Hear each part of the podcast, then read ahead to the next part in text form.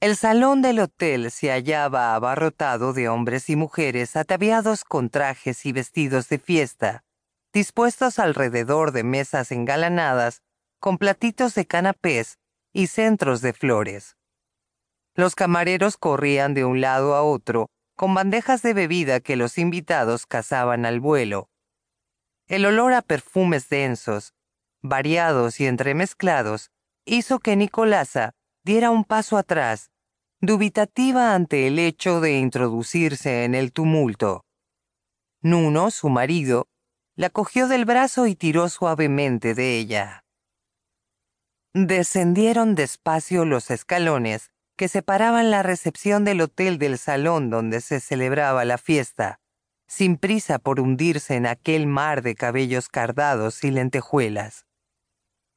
Una muchacha de mirada intensa y figura tentadora se cruzó en su camino, dirigiéndose solemne hacia un grupo de jóvenes.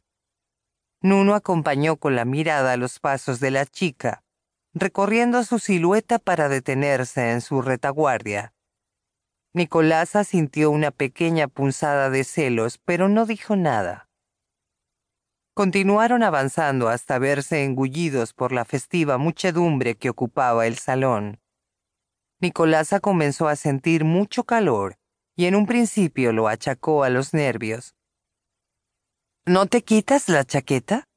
La pregunta de Nuno hizo que reparara en que aún la llevaba puesta. Se la retiró con un movimiento brusco, dejando al descubierto sus delicados hombros.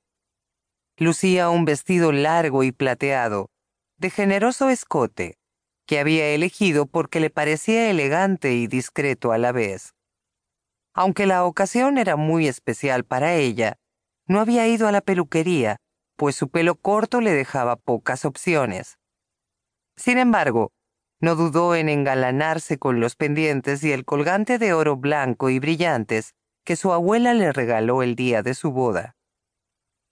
El patronato necesitaba recaudar fondos con los que financiar sus actividades, y para ello habían organizado una fiesta de gala, un cóctel al que se invitaba a políticos y personas relevantes de la ciudad con la esperanza de que contribuyeran con subvenciones y donativos.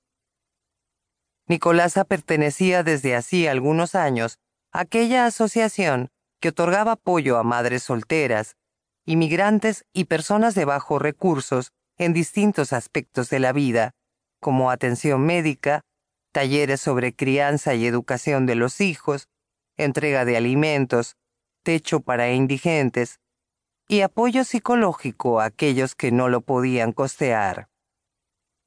Sus ojos oscuros se movían inquietos de un lado a otro, en busca de caras conocidas que le proporcionaran seguridad.